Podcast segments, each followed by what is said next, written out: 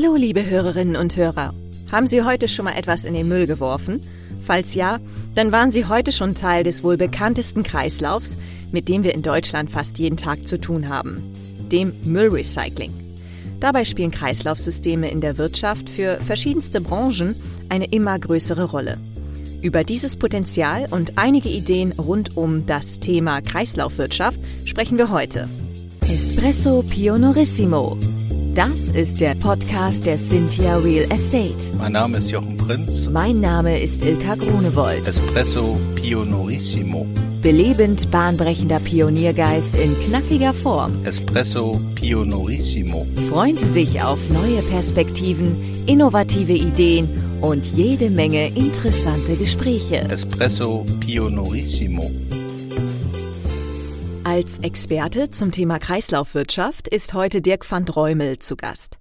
Er ist Managing Partner bei Alpha Yield Partners in Düsseldorf und berät diverse Unternehmen in der Finanzbranche. Dort betreut er unter anderem Kunden, die sich dem Thema Nachhaltigkeit und Kreislaufwirtschaft verschrieben haben. Jochen, Dirk, ich freue mich auf euer Gespräch. Ja, liebe Ilka, vielen Dank. Hallo Dirk. Hallo Jochen, danke, dass ich Gast sein darf. Ja, super gerne. Ich freue mich schon riesig auf diese Folge. Wir haben uns ja kennengelernt, Dirk, über gemeinsame Joint Venture Verhandlungen. Da bist du ja, Dirk, von unserem zukünftigen Joint Venture Partner angesprochen worden, uns zu unterstützen, beziehungsweise den, den richtigen Fonds und die richtigen Finanzierer sozusagen für unsere Geschäftsaktivitäten zu finden.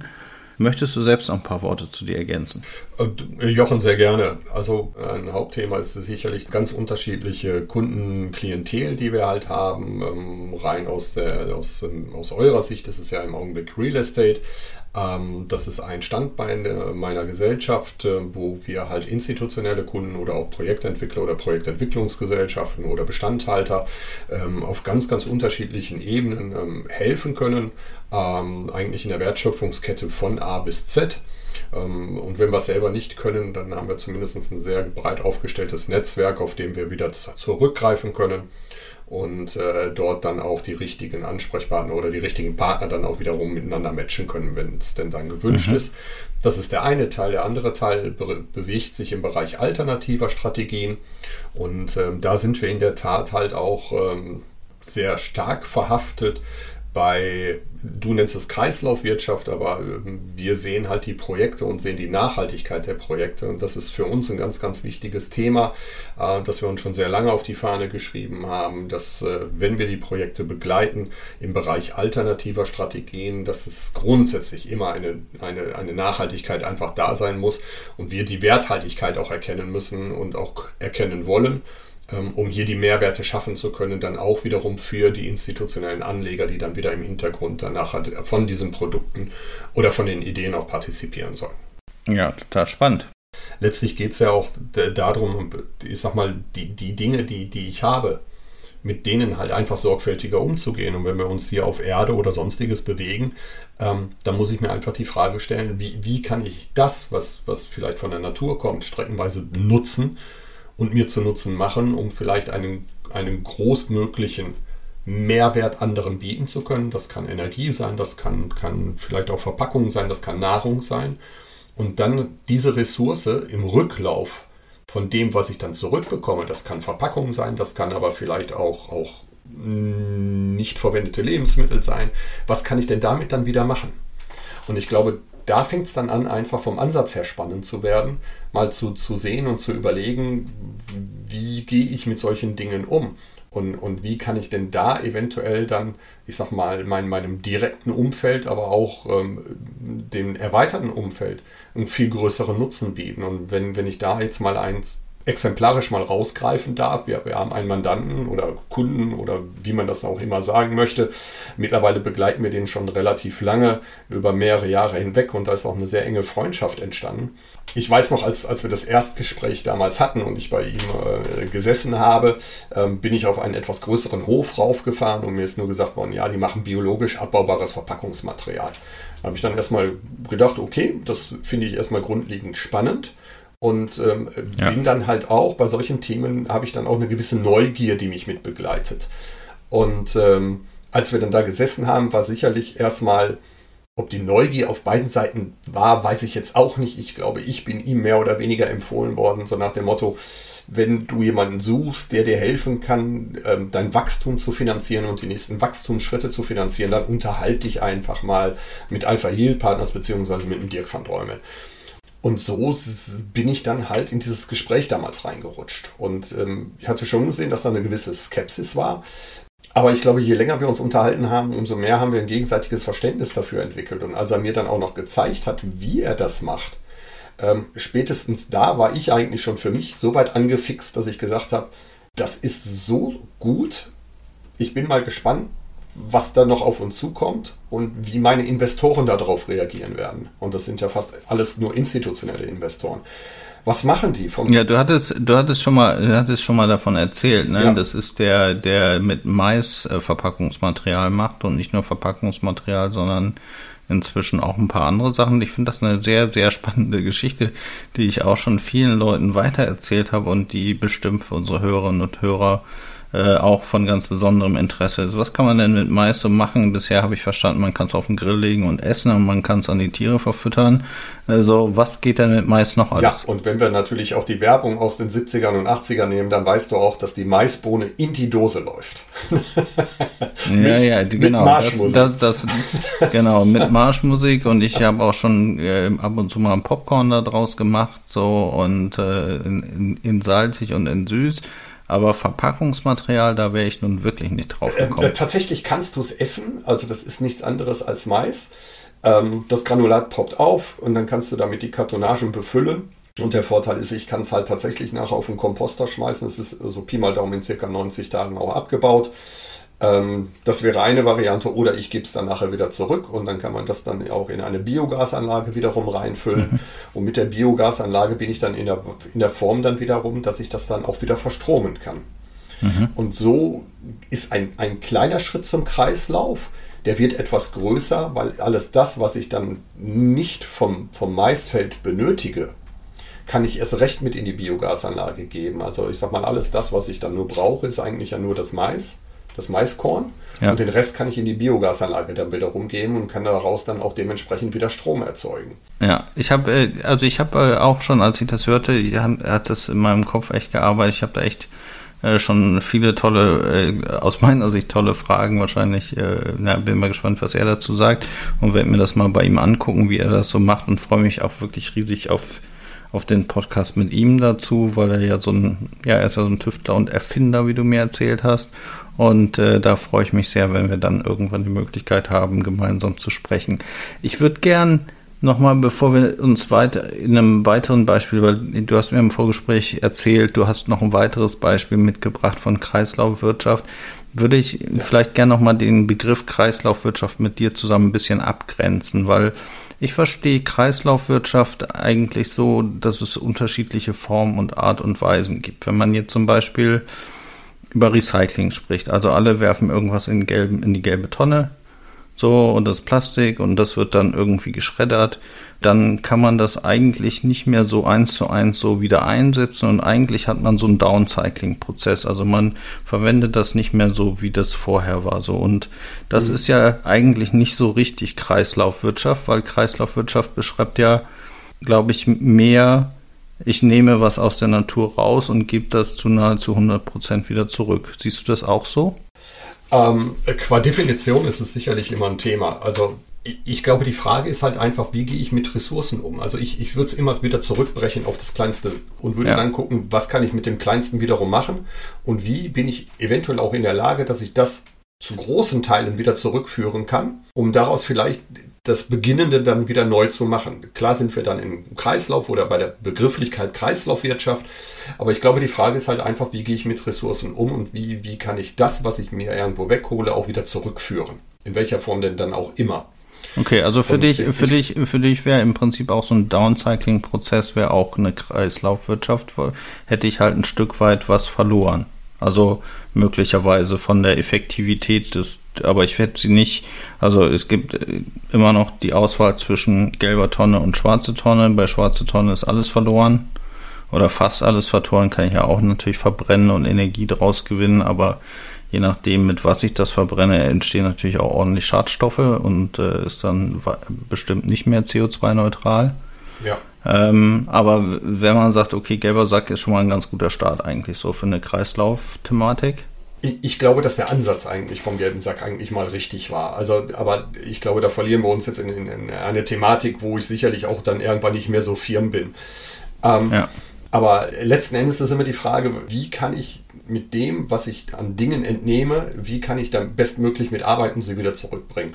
Um dir vielleicht ein, zwei Beispiele zu geben. Ich glaube, ich glaube dann kann man es einfach ein bisschen effektiver greifen und ich glaube, dann darf auch jeder für sich selber entscheiden, ist das eine Kreislaufwirtschaft, kann ich das zu 100 Prozent wieder zurückführen, habe ich die 100 Prozent, die ich wieder zurückbekomme oder sind es nur 90 oder 95 Prozent? Ich glaube, an, an, an diesen Prozenten würde ich mich jetzt gar nicht so sehr langhangeln wollen. Aber nehmen wir mal das Beispiel und, und bleiben mal bei dem, dass ich das, das Maisfeld habe und dass ich davon Verpackungsmaterial mache. So. Ja. Und ich nehme das Verpackungsmaterial nachher wieder zurück. Das muss ja nicht nur das, äh, diese, diese Füllchips sein, die ich dann in, in den Karton werfe, sondern ich kann aus, aus diesem Wertstoff Mais kann ich wesentlich mehr machen. Ja. Ich, ich kann da auch Folien rausmachen, ich kann da auch Schalen rausmachen, ich kann da auch mehr oder weniger Dämmmaterialien rausmachen. Aber ich kann das wieder nehmen und kann das nachher, wenn es nicht mehr benötigt wird, in die Biogasanlage geben und kann es verstromen. So. Ja, was für, also, Vorteile, was für Vorteile bringt das noch? Kannst du nochmal das Sushi-Beispiel ausführen? Aber sicher doch. Ähm, ich wäre sonst bei dem Sushi-Beispiel geblieben und vielleicht sogar noch ein zweites Beispiel dabei. Ähm, wenn man mal weiter darüber nachdenkt, äh, es, es gibt einen der größten Sushi-Hersteller in, in, Deutschland, den man ganz gerne dann auch mal so in diversen Einkaufsmärkten findet. Und ich nehme jetzt so ein Sushi mit nach Hause.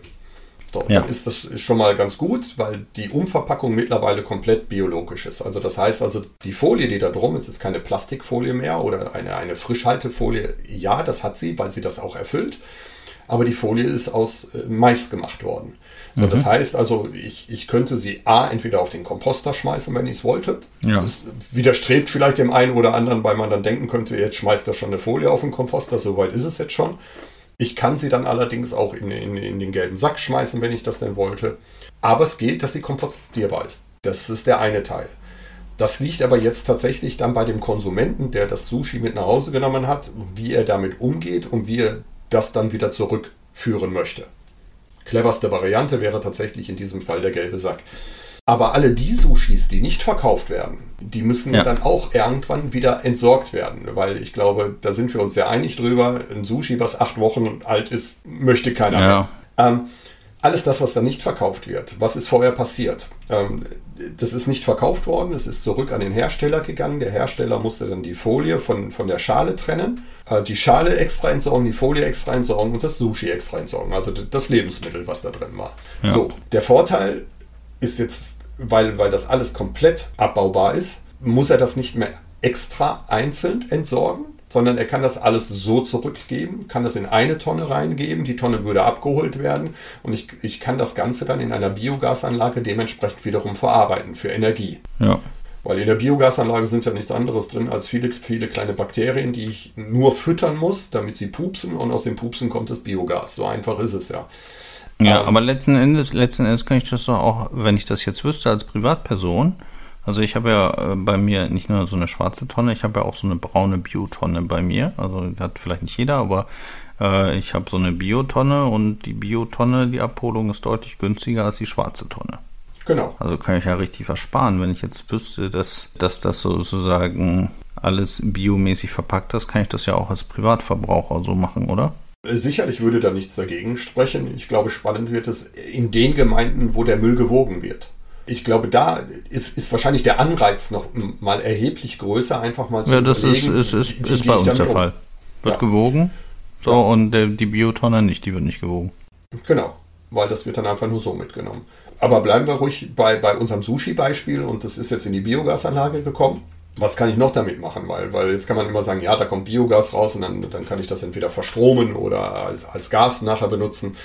Das ist sicherlich eine Möglichkeit, wo, wo man abbiegen kann. Aber ich mhm. glaube, dass, dass wenn wir über Kreislauf reden, und über wie gehe ich mit dieser Ressource um und wie kann ich sie dann neu verwenden, dann gibt es jetzt mehrere Möglichkeiten, weil alles das, was nachher unten aus der, aus der Anlage rauskommt, was ich ja dann entnehme mhm. nachher wieder, äh, das gibt zwei Möglichkeiten. Ich kann es als Nährstoff dann wiederum aufs Feld bringen. Das ist auch sehr nährstoffhaltig. Ähm, das wäre ein Ersatz für Gülle. Das würde funktionieren. Ja, ja. Das ist äh, vielleicht jetzt preislich nicht gerade so, so interessant, aber im Augenblick eher wieder ja als nein. Das hat dann wiederum mit anderen Themen zu tun, aber das würde, glaube ich, den Rahmen sprengen.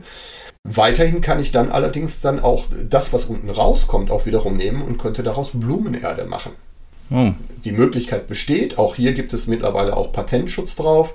Ähm, das, äh, was wenige vielleicht im Augenblick noch gar nicht so mitbekommen haben, ähm, in Deutschland wird es ein Abbauverbot geben für Torf. Das wird jetzt demnächst kommen.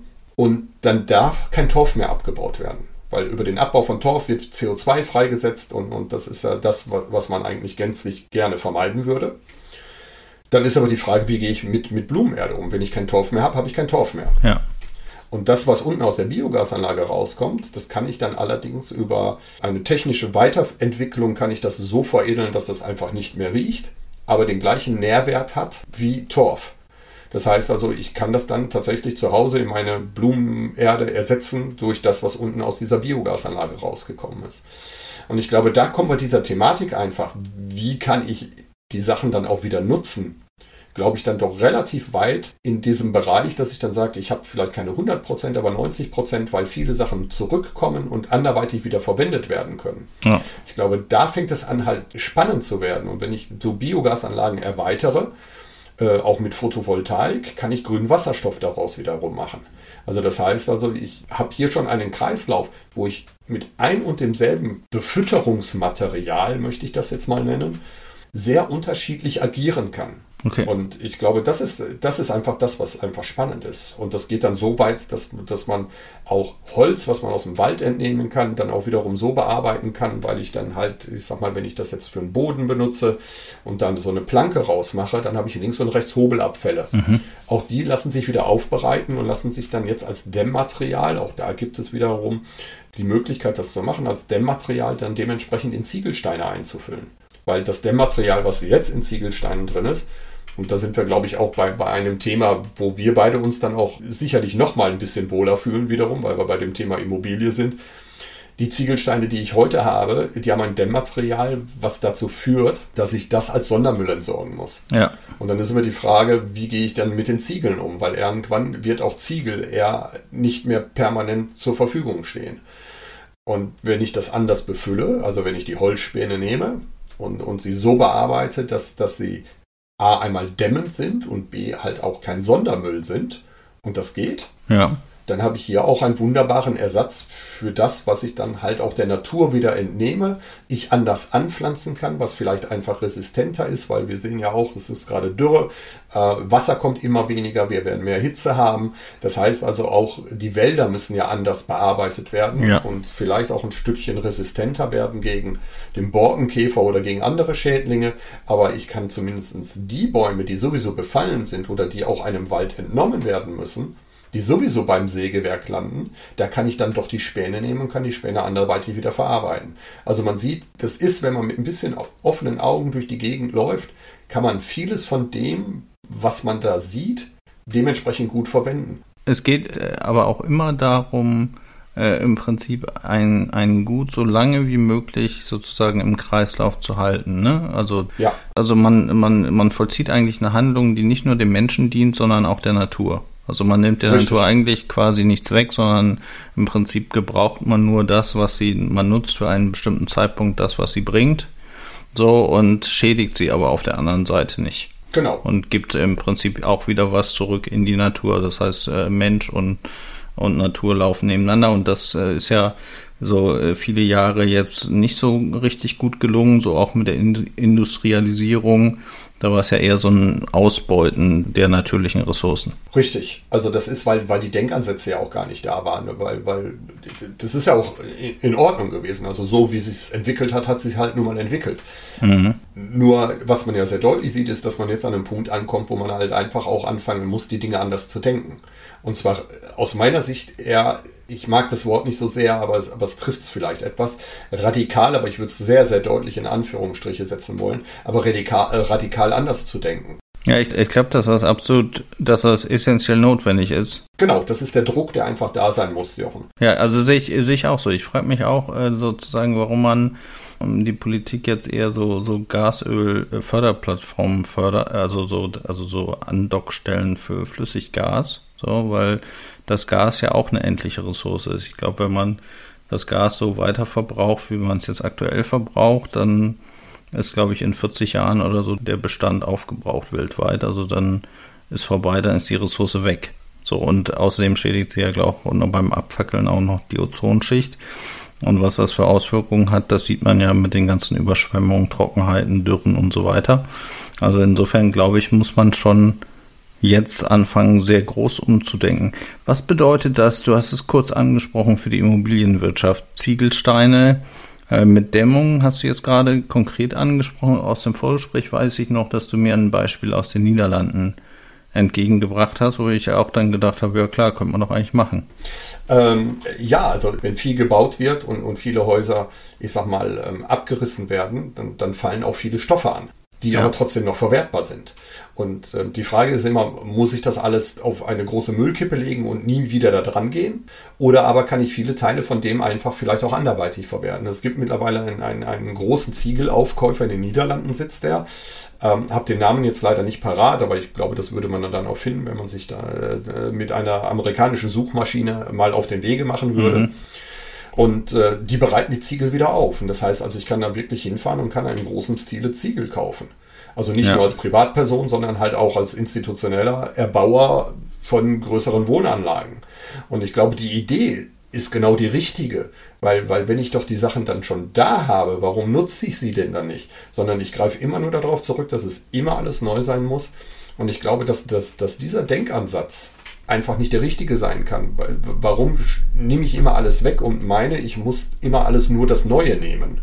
Anstatt einfach mal zu sehen, mit welchen Ressourcen kann ich denn überhaupt arbeiten und was bietet sich denn da an? Und ich glaube, da wäre man sehr stark überrascht und, und dieses Umdenken muss einfach stattfinden, weil die Bevölkerung wächst, es kommen immer mehr Leute nach, die wollen auch den gleichen Wohlstand haben, weil ich glaube, dass wenn jemand egal auf welchem Flecken Erde er hier geboren wird, aber er sieht, wie es sein könnte, weil du mhm. vielleicht mit Fernsehwerbung konfrontiert wirst oder irgendwas anderes. Warum soll der denken, dass er weniger Wohlstand haben dürfte oder weniger Dinge von denen haben dürfte, die er sieht? Und ich glaube, das ist einfach das Fatale. Und ich habe mal einen Spruch gelernt in meinem Studium, der mich lustigerweise ab und zu wieder verfolgt, aber ich finde ihn wirklich gut. Ähm, das war im, im Bereich Immobilienwirtschaft, da hat mal jemand äh, einen sehr cleveren Spruch losgelassen. Er hat gesagt, Kauf Land, Gott macht keins mehr. Und ich glaube, das bringt es leider auch oder auch relativ gut auf den Punkt, dass man mit diesen Landressourcen auch anders umgehen muss und sie auch anders nutzen muss. Und ich glaube, eins ist auch klar, es, es kann nicht dazu führen, dass wenn immer mehr Leute als Bevölkerung da sind, mhm. muss ich halt einfach schauen, wie kann ich sie zusammenführen, dass sie vernünftig wohnen können, vernünftig leben können, aber gleichzeitig, wie kann ich damit umgehen, dass ich aber, ich sag mal, die Atmosphäre schütze, dass ich Wasser schütze, dass ich mit diesen Ressourcen, die einfach notwendig sind und auch mit, mit Nahrung, ähm, wie kann ich das alles unter einen Hut bringen? Weil wenn ich immer größer werde und immer mehr wegnehme von Wäldern, von Tieren, dann ja. komme ich irgendwann an einen Punkt, wo das kippt und wo es dann auch schwer ist, wieder zurückzurudern und das dann im Zweifel vielleicht auch so wiederum fruchtbar zu machen, dass ich dann auch mit diesen Ressourcen wieder arbeiten kann. Also das ist, glaube ich, der schwere Teil dabei. Ich, ich glaube, es geht einfach um den bewussten Umgang mit Ressourcen jeglicher Art. Ja. So, und äh, du hast das ja quasi in der DNA schon mit der Mulinex-Maschine sozusagen deiner Eltern aufgesogen. Äh, und äh, aber ich, ich bin da auch ganz sicher, dass wenn man wirklich nachhaltig sein will, dann muss man auch tatsächlich ein bisschen größer denken. Ja. Also muss man auch tatsächlich sagen, auch äh, täglich äh, sich die Frage stellen, zahlt das, was ich tue, zahlt das auf nachhaltig sein? ein. Also wenn ich mit dem Flugzeug irgendwo hinfliege, ist das nachhaltiger, als wenn ich mit der Bahn fahre, also Inlandsflüge, Geschichten. Ne? Mhm. So ist das praktisch oder nicht. Und ich kann mich nicht davon freimachen, dass ich sagen würde, ich würde nie wieder einen Inlandsflug machen. Äh, aber vielleicht ist es das auch gar nicht. Vielleicht ist es einfach das Bewusstsein, das dann mal zu machen, aber halt nicht jedes Mal. Ja. So, vielleicht ist das schon ein kleiner Schritt in die richtige Richtung. Aber insgesamt musst du natürlich dir angucken, äh, wie kannst du sozusagen den CO2-Ausstoß reduzieren und was sind da die größten Hebel. Und dann musst du, glaube ich, einfach anfangen. Hat jetzt bedingt was mit Kreislaufwirtschaft zu tun, äh, sehr viel mehr, glaube ich, mit, mit CO2-Ausstoß. Aber äh, die Dinge im Kreislauf zu halten und diese Wegwerfgesellschaft zu umgehen, ist, glaube ich, ein guter Punkt. Also ich lieber was, lieber wenig anzuschaffen mit hoher Qualität, als viele Sachen, die man ständig ersetzt, wenn sie kaputt gehen. Also definitiv. Also ich, ich glaube, ich bin weit weg, genauso wahrscheinlich wie du auch, Jochen, so haben wir uns ja auch kennengelernt, hier eine moralische Keule rausholen zu wollen und zu sagen, das geht nur so und das geht nur ökologisch und keine Ahnung was. Ähm, ja. Das würde ich mir auch gar nicht anmaßen wollen. Also das, das, ich glaube, das würde definitiv viel zu weit gehen. Ähm, auf der anderen Seite muss ich natürlich aber auch hier auch mal ein Stück weit eine Lanze dafür brechen. Ich glaube, dass wenn man für sich einfach Dinge überlegt, was möchte ich haben oder was möchte ich nicht haben, was würde ich brauchen oder nicht brauchen, ähm, und daraufhin schon mal anfängt, so ein bisschen abzuwägen, für sich selber einfach nur ein bisschen abzuwägen. Ich glaube, dann ist das schon der Schritt in die richtige Richtung. Ähm, ich möchte hier eines auch sicherlich auch dafür meine Lanze brechen. Die Frage ist ja auch immer, wie sehr kann ich mir das leisten in meinem Denken? das dann auch so zu machen. Und, und ich glaube, da fängt der, der, der richtige Ansatz dann schon an. Ähm, auch mal zu sehen, muss ich eine Immobilie gegebenenfalls abreißen oder kann ich sie revitalisieren? Und wenn ich sie revitalisieren kann, wie kann ich das machen, dass ich einen höchstmöglichen Nutzen daraus bringen kann und dass ich vielleicht ein Kleinuniversum schaffe für die Leute, die dann nachher in dieser Immobilie wohnen. Das geht über, sicherlich über Begrünung, über Begrünung vom Dach, vielleicht auch einfach mal wieder mal einen Garten anzulegen, und, und sich vielleicht da auch das eine oder andere an Lebensmitteln rauszuholen. Ähm, dieser Trend ist ja durchaus da. Ähm, ich würde mittlerweile sogar schon fast sagen, das ist schon kein Trend mehr, sondern auch darüber hinaus. Aber die Denkansätze sind die richtigen, weil, weil damit bin ich in der Lage, dass ich dann doch auch wiederum Dinge beeinflussen kann. Und ich bin da vollkommen bei dir, deswegen sagte ich ja auch, also ich bin da sicherlich nicht derjenige, der die Moralkeule da rausholen würde. Aber ich glaube, wie immer im Leben muss man einfach die Dinge für sich abwägen. Ist es in Ordnung, wenn ich da mit dem Flieger hinfliege? weil das ein, einfach Sinn macht, mhm. aus ganz, ganz, ganz, ganz vielen Gründen, dann ist es auch okay. Ansonsten muss ich halt einfach schauen, kann ich das auch anders machen. Aber ich bin jetzt nicht derjenige, ja. der dann sagt, also Fliegen ist jetzt ganz, ganz böse und Autofahren geht auch nur, wenn du das mit, mit einem E-Auto machst. Ähm, ich glaube, darum geht es gar nicht, sondern die Frage ist, sich einfach mal selber zu hinterfragen, muss ich das gerade machen in dieser Form? Ich hatte neulich Frank Huber hier im Podcast mhm. äh, und äh, der sagte mir, wir müssen unseren Leuten äh, auch sozusagen mehr, mehr Möglichkeiten geben, das auch zu erleben. Ne? Also er sprach dann vom Poolwagen oder vom äh, Dienstfahrzeug, was man dann halt nicht mehr in der Verbrennervariante, sondern als Elektrofahrzeug bereitstellt oder eben von dem Jobfahrrad, was man nimmt statt dem Auto und solchen Beispielen. Die finde ich zahlen natürlich alle drauf ein. So und aber auch das ist ja eine bewusste Entscheidung, das zu tun. Ja, so, und ich glaube, dass tatsächlich auch die Menschen in meinem Umfeld sehr stark daran interessiert sind, eben Energieverschwendung zu reduzieren. Ähm, ja, also äh, das macht ja immer Sinn. Ich, also ich weiß nicht, wie es bei, bei dir war. Also äh, wenn, wenn ich über Energieverschwendung nachdenke, da gehe ich zurück so auf, auf meine Kindheit. Ja, also wenn du da aus dem Badezimmer gegangen bist und du hast Licht angelassen, dann ist man schon mal höflich gefragt worden, warum denn die Disco-Beleuchtung noch angeblieben ist. Aber nicht, weil da ein enormer Spartrieb da war, sondern weil man die Notwendigkeit nicht gesehen hat, warum machst du, gehst du da nicht mal eben an den Lichtschalter ran und machst das Licht wieder aus, wenn du es angemacht hast. Ja, bei mir, bei mir war die Situation da anders. Ich war ja vier Jahre mit meinen Eltern in Algerien, also mein Vater der Entwicklungshelfer war. So, und äh, da gab es nicht den ganzen Tag über Strom und da gab es auch nicht den ganzen Tag über Wasser, sondern nur morgens und abends so. Und da konnte man den Hahn durchaus den ganzen Tag auf, offen lassen, weil kam nichts raus. Ja. Das ist, äh, das ist dann sicherlich das, wie es auch geht, ja. Aber die Frage ist halt immer am Ende des Tages, ja, ein, einfach ein bisschen aufmerksam zu sein und, und vielleicht tatsächlich sich das eine oder andere Mal vielleicht auch ein Stück weit zu Dingen hinzuerziehen. Aber da hat der Frank Huber natürlich auch vollkommen recht, so wie er das gesagt hat. Und das würde ich ja dann auch dementsprechend einfach auch fast blind unterschreiben wollen. Ich muss aber dann auch den, denjenigen die Möglichkeiten geben, dass sie das auch erleben können. Mhm. Und ich glaube, nur in, in, in dieser Gesamthaftigkeit kann man vielleicht auch einen Denkanstoß dann mal geben und über den Denkanstoß vielleicht dann auch ein Stück weit die Hoffnung mitnehmen ich bin da durchaus ein sehr ausgeprägter Optimist, aber ein Stück weit die Hoffnung einfach mitnehmen, dass sich das dann bei, bei jemand anderem wieder verfestigt und, und er vielleicht auch anfängt, vielleicht erstmal nur im Kleinen die Dinge zu ändern. Aber ähm, wenn viele schon im Kleinen was ändern würden, dann würde man schon sehr, sehr viel erreichen können. Und ähm, ja. das war auch mit der Antrieb, als, als ich damals gesagt habe, ich würde gerne beruflich was anderes machen wollen. Ich, ich komme aus der Investmentbranche, ich war auch Geschäftsführer einer Investmentgesellschaft. Und ähm, je mehr ich mich mit diesen Themen dann beschäftigt habe, war mir einfach klar, ähm, die Frage ist immer, welchen Mehrwert bietet das anderen? Und zwar nicht nur auf der Renditeseite. Mhm. Und ich glaube, wenn, wenn man da anfängt, sich zu hinterfragen, dann, dann sieht man auch plötzlich Dinge mit anderen Augen und, und auch andere Projekte mit anderen Augen. Und das ist mittlerweile ein ganz, ganz großer Treiber, wirklich einfach zu sehen, ist es nicht nur ESG-konform, das, ja, das sind drei Buchstaben, man kann sie als drei Buchstaben stehen lassen, man kann sie ernst nehmen oder richtig ernst nehmen, aber ich glaube, wenn, wenn ich das alles sehe und ich mich immer frage, welchen sozialen Impact hat das Ganze am Ende des Tages, was ich da tue und welche Auswirkungen ja. hat das, ich glaube, dann hat man den richtigen Ansatz für sich empfunden. Und dann empfindet man, glaube ich, auch ein Stück weit Genugtuung, wenn man einfach sieht, dass dann auch Sachen gut funktionieren. Ja, also mit Frank Huber habe ich über ESG gesprochen tatsächlich. Äh, wie wir das finden und äh, was wir darüber denken, könnt ihr euch ja mal in der Folge anhören. Ganz spannend, tolle Ansätze. Zwei habe ich ja schon verraten von, von Frank. Ähm, ich habe tatsächlich aber jetzt noch eine letzte Frage an dich, äh, Dirk du hast jetzt über Rendite gesprochen und so weiter und ich äh, frage mich so die ganze Zeit, wer ist denn verantwortlich? Also ich habe da eine Meinung zu, wer ist denn verantwortlich dafür, dass wir wieder mehr in die Kreislaufwirtschaft kommen? Ist das die Politik? Sind, ist das, sind das die Investoren, die auf Rendite verzichten? Sind das die Konsumenten? Oder wer hat denn jetzt sozusagen den schwarzen Peter? Wer muss damit anfangen? Ähm, hm.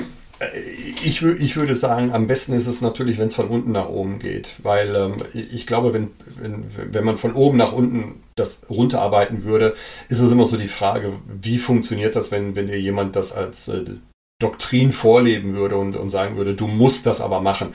Mhm. Ähm, spätestens bei dem Wort du musst kommt bei mir immer so der kleine Revoluzzer durch und, und, und dann denke ich, denkt der kleine Dirk denkt sich dann immer, wer sagt das? Und ich, ich glaube, dass es immer sinnvoller mhm. ist, wenn das von unten nach oben geht und die Politiker das machen würden, wofür sie gewählt worden sind, nämlich den Wunsch umzusetzen, der da ist. Und nicht selber irgendwelche Wünsche, die ihnen eingepflanzt werden, äh, vermeintlich zu versuchen umzusetzen, weil ich glaube, eines sieht man relativ deutlich, dass ähm, ja, auch sie haben ihre durchaus ihre Daseinsberechtigung, Lobbyisten, aber ob das dann immer funktioniert, ich glaube, da führen die Wege in die falsche Richtung. Und dann klammert man sich so ein bisschen an, an, an das, das Gestrige. Unten wäre tatsächlich der Konsument. Der muss es vorgeben und, und wenn die Investoren es auch für sich verstehen, ich glaube, dann hat man hier schon eine große Masse, die einfach so viel Druck aufbauen kann, dass die Politik am Ende des Tages das gar nicht mehr anders kann. Ja, also ich persönlich habe da ein bisschen eine andere Meinung. Ich glaube, es müssen alle tun. Äh, am Ende des Tages? Also alle in ihrer Funktion müssen anfangen damit. So ist eigentlich vollkommen egal, ob die Politik damit anfängt, die Investoren oder der Verbraucher. So, weil was für der Verbraucher der sich möglicherweise gar nicht auskennt oder weiß, was er zu konsumieren hat oder nicht, was will der jetzt groß an Produktionsprozenten. Produzenten hätten wir auch noch in der Kette drin. Mhm. Also der Produzent müsste sich ja auch Gedanken machen, wie kann ich möglicherweise was, was es gibt, ersetzen durch irgendwas, was den gleichen Nutzen verspricht, aber halt eine andere Materialbasis hat. Ja, ähm, Jochen bin ich vollkommen bei dir. Äh, am, am Ende des Tages wäre es ein Träumchen, wenn alle zur selben Zeit auf die Idee kommen würden und das dann auch machen würden. Also das, das, das wäre sicherlich die optimalste Ausgangsbasis.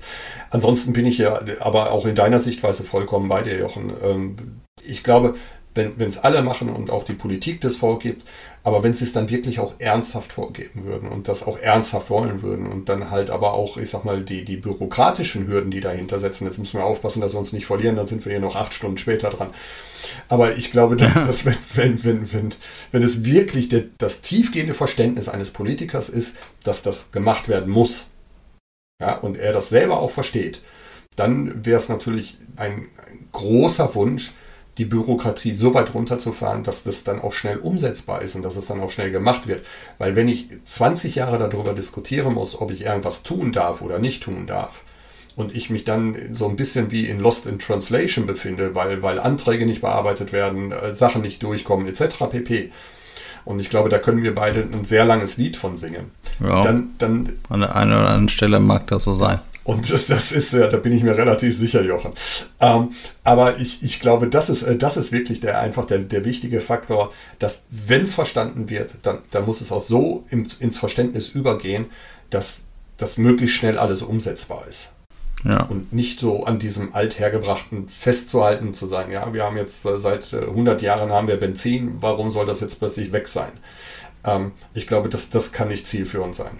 Ja, weil es halt Mineralölkonzerne gibt, die damit Geld verdienen und die einfach viele Arbeitsplätze bringen oder weil, weil, weil. So, aber ich glaube einfach, dass die Ausrichtung oder dass das große Wofür, wo wir hinwollen, nämlich, dass man halt mit Ressourcen bewusster umgeht und äh, der Natur mehr zu, versucht, mehr zurückzugeben, als man ihr wegnimmt. Das glaube ich, das wäre jetzt halt an der Zeit, weil sonst wird es die Erde bald nicht mehr geben, weil sie dann einfach irgendwann entweder verbrennt oder äh, über, überschwemmt ist. Also eins von beiden und beide Alternativen finde ich jetzt nicht besonders sexy. Auch da bin ich vollkommen bei dir. Ich glaube, der Erde ist es egal, ob sie drei, also drei Grad wärmer wird oder fünf Grad wärmer wird. Das Problem wird halt einfach sein, dass es für uns sehr problematisch werden wird als Mensch. Ja. Ja, ähm, ja. Irgendeiner wird sich da immer wieder anpassen und, und, wird wahrscheinlich dann auch überleben, egal was es sein wird. Aber ich glaube, dass es die Menschheit nicht überleben würde. Und ähm, da kann man nur wirklich darauf hoffen, dass es, dass es auch mit einer gewissen Cleverness verbunden ist bei dem einen oder anderen im Denken, das einfach zu verstehen, dass, dass dieser Weg nicht der richtige sein kann. Also auch Investoren müssten wahrscheinlich sagen, wir wollen nicht sofort die höchste Rendite haben, sondern wir stoßen das auch mit an und sind vielleicht auch mit einer geringeren Rendite einverstanden, einfach um das Thema voranzutreiben. Ähm, auch da, äh, ich glaube, man muss immer die Frage sich stellen, ähm, wie perspektivisch sehe ich das, was ich da mache? Und wie lange möchte ich das halten? Und ich glaube, dass, dass wenn man über Haltedauer geht und, und einfach sagt, ich, ich möchte das perspektivisch langfristig ausrichten mit, mit einer Dauer von 50 Jahren oder 100 Jahren, was ich da tue, dann, dann kann das nur der richtige Ansatz sein. Weil dann habe ich auch einen, einen wunderbaren Return of Invest, ähm, um, um hier mal kurz fachlich zu werden, der auf jeden Fall da ist und der auch perspektivisch da ist und der auch langfristig da ist und vor allen Dingen haltbar da ist. Und wenn ich das auf Sichtweise eines institutionellen Investors sehen würde, dann würde ich dann halt auch sagen, ja, natürlich bin ich, ich sag mal, Rendite getrieben, weil ich vielleicht Versorgungsansprüche befriedigen muss, weil ich ein Versorgungswerk bin äh, mhm. und dahinter dann auch wiederum Konsumenten stehen. Ja, ähm, aber ich glaube, ja. dass, dass wenn ich langfristig nachhaltig als Kapitaleinrichtung agieren möchte, dann muss ich das auch so sehen und dann muss ich es perspektivisch sehen über eine sehr, sehr lange Haltedauer. Und ich glaube, da kann das dann nur egal sein, ob ich in der Anfangsphase vielleicht ein Prozent mehr mache oder weniger mache. Aber ich, ich muss einfach zusehen, dass, dass ich auch da in der Denkweise ganz anders agiere. Und ich glaube, dann finden sich hier die richtigen Ansätze. Ja, ich glaube auch, wenn ich jetzt schnell bin, dann werde ich auch über die Green Buildings verfügen, die eben kein anderer hat, weil sie gerade nicht am Markt verfügbar sind. So, und dann werde ich vielleicht jetzt in der Kurzfristigkeit nicht die äh, höchste Rendite haben und werde wahrscheinlich hohe Ein Eingangsinvestitionen haben. Aber eben auf der langen Strecke wird sich das, wird sich das rechnen. Ja. Guter Punkt. Wir sind schon sehr, sehr äh, weit in unserem Podcast, so von unserer Aufnahmezeit. Danke nochmal für die, für das Teilen der Sichtweisen. Ja, sehr gerne. Heute. Danke, Jochen, dass ich Gast sein durfte. Und an unsere Hörerinnen und Hörer bleibt mir nur zu sagen, wie immer, bis ganz bald. Wie hat es Ihnen gefallen? Haben Sie Fragen, Kritik oder Anregungen zu unserem Podcast? Dann freuen wir uns auf Ihr Feedback. Schicken Sie uns einfach eine E-Mail an podcast.cynthia.de Espresso Pionorissimo Weitere Infos finden Sie entweder in unseren Show Notes oder auf www.cynthia.de slash podcast. Bis bald!